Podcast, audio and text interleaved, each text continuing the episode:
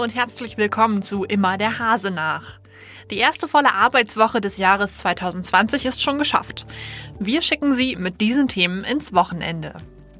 Am Mittwoch wurde in Borkholzhausen eine weibliche Leiche gefunden. Jetzt hat die Staatsanwaltschaft neue Informationen zu dem Fall veröffentlicht. Welche? Das hören Sie in unseren Top News. Passfotos sollen künftig nur noch von den Meldeämtern aufgenommen werden, aus Sicherheitsgründen. Was hinter diesem Vorstoß steckt und wie Osnabrücker Fotografen das finden, erfahren Sie im Schwerpunkt. Und im Newsblog erzähle ich Ihnen, warum eine Osnabrücker Schule weiter geschlossen bleibt und Sie erfahren, wie Sie Ihren Weihnachtsbaum wieder loswerden können. Sie hören immer der Hase nach, den Podcast aus der NOZ Lokalredaktion am Freitag, den 10. Januar. Heute mit Luisa Riepe. Vor den Toren des Landkreises Osnabrück ist in dieser Woche eine 37-jährige Frau gewaltsam zu Tode gekommen. Die Bockhaushausenerin wurde am Mittwoch leblos in ihrer Wohnung gefunden. Meine Kollegin Olga Zudin hat sich jetzt mit dem Fall beschäftigt. Olga, was gibt es denn Neues? Also die Polizei hat heute das Obduktionsergebnis äh, veröffentlicht und bei der Obduktion kam raus, dass die Frau an einem massiven Schädelhirntrauma gestorben ist und dass auf das Opfer mit erheblicher äußerer Gewalteinwirkung eingeschlagen wurde. Übersetzt heißt es, dass die Frau totgeschlagen wurde äh, und dabei eben zu Tode gekommen ist. Mit welchem Gegenstand aber auf die Frau eingeschlagen wurde, ähm, wollte die Polizei nicht sagen, aus ermittlungstaktischen Gründen. Hat die Staatsanwaltschaft denn auch schon einen Verdächtigen? Wer könnte das gemacht haben? Also am selben Tag wurden zwei Männer vernommen, die beide in Kontakt äh, mit der Frau standen. Einer davon ist der 36-jährige Lebensgefährte und er steht jetzt auch im Visier der Staatsanwaltschaft und äh, befindet sich jetzt auch in Urhaft. Vielen Dank für die ersten Informationen. Wir halten unsere Hörer auf jeden Fall auf dem Laufenden, was die weiteren Ermittlungen ergeben. Dieser Vorstoß aus dem Innenministerium hat es in sich. Denn er bedroht die Existenz vieler Porträtfotografen, auch in Osnabrück. Es geht um Passfotos. Die sollen die Deutschen demnächst nämlich nur noch im Meldeamt aufnehmen und eben nicht mehr beim Fotografen. Mein Kollege Rainer Lamann-Lammert hat sich mit den Auswirkungen beschäftigt. Rainer, vorab erstmal die Frage, wann hast du denn dein letztes Passfoto machen lassen und wo? Ich brauchte vor zwei Jahren mal ein neues Passfoto, ein biometrisches. Und ich habe es dann so gemacht, wie die meisten Leute das machen. Da steht ein Automat im Bürgeramt, kostete auch nur 2,50 Euro. Und das Bild war zwar korrekt, es entsprach allen Anforderungen, die die Bürokraten daran haben, aber ich finde mich dermaßen schrecklich darauf.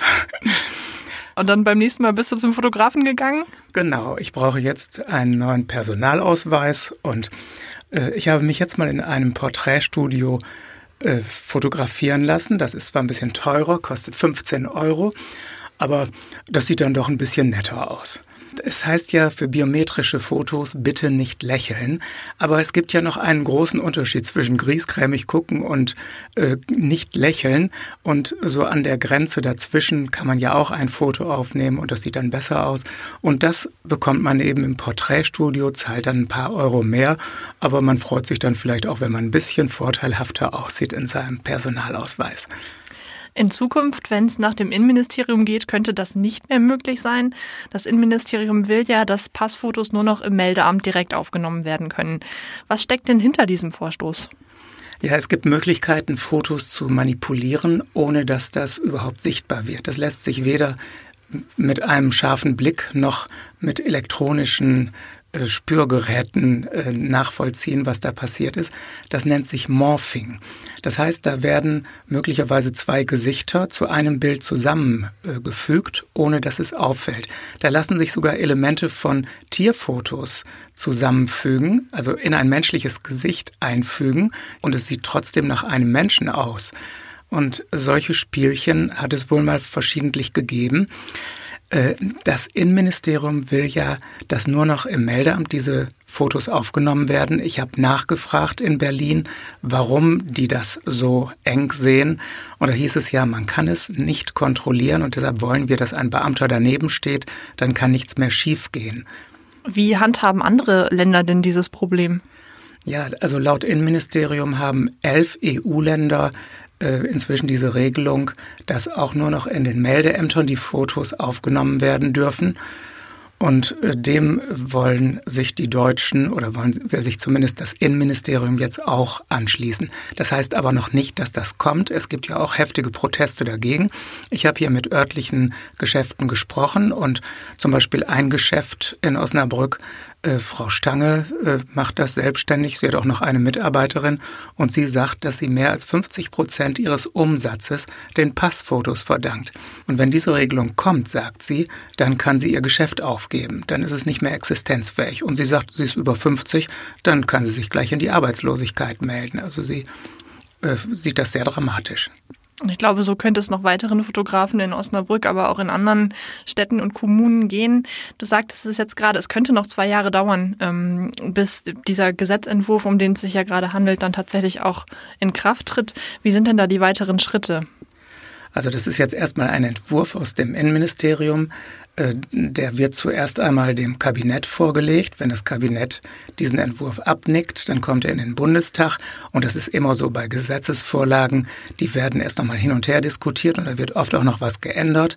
Und am Ende muss auch noch der Bundesrat zustimmen, bevor so etwas wirksam wird. Es kann auch sein, dass diese Regelung so nicht kommt. Zum Beispiel sagen diese Fotogeschäfte, wir können doch auch eine andere Regelung treffen. Frau Stange aus Osnabrück hat gesagt, ich lasse mich doch gerne zur staatlich geprüften äh, Porträtfotografin oder biometrischen Fotografin ausbilden oder lege eine entsprechende Prüfung und ein Zertifikat ab, dann äh, können wir doch eine Vereinbarung treffen, dass das auch so klappt. Kann ja auch sein, dass es darauf hinausläuft. Die melden sich jetzt erstmal zu Wort und vielleicht äh, wird so etwas ja noch in diese Gesetzesnovelle eingearbeitet. Wäre ja schön, wenn sich da ein Kompromiss finden ließe. Vielen Dank, Rainer, schon mal, dass du uns von diesem Vorstoß erzählt hast. Gern geschehen.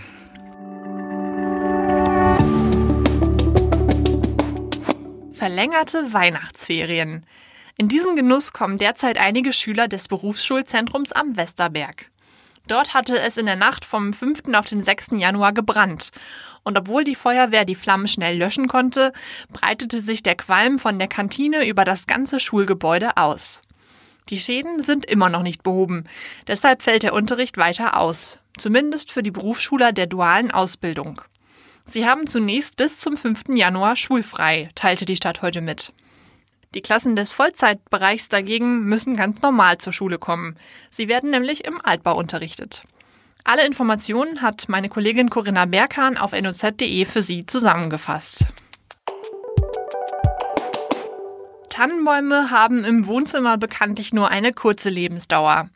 Deshalb rücken morgen, rund 14 Tage nach den Weihnachtsfeiertagen, in Osnabrück wieder Feuerwehren und Kirchengemeinden aus, um die ausrangierten Stimmungsmacher einzusammeln. Die Freiwillige Feuerwehr Haste zum Beispiel beginnt morgen um 7 Uhr mit der Abholaktion. Vorab wurden schon Sammelscheine verteilt. Sie sollten an die abgeschmückten Bäume geheftet werden, damit sie abgeholt werden können. In anderen Stadtteilen ist die Aktion anders geregelt. Eine Übersicht gibt es auf noz.de. Wer die Abholaktion verpasst hat, kann seinen Baum natürlich auch anders entsorgen. Die 15 Grünabfallsammelstellen des Osnabrücker Servicebetriebs haben am Samstag, den 11. Januar, ausnahmsweise von 9 bis 15 Uhr geöffnet. Dort werden Weihnachtsbäume kostenlos entgegengenommen. Insofern ran an den Baum und runter mit dem Schmuck. Ich wünsche Ihnen ein schönes Wochenende.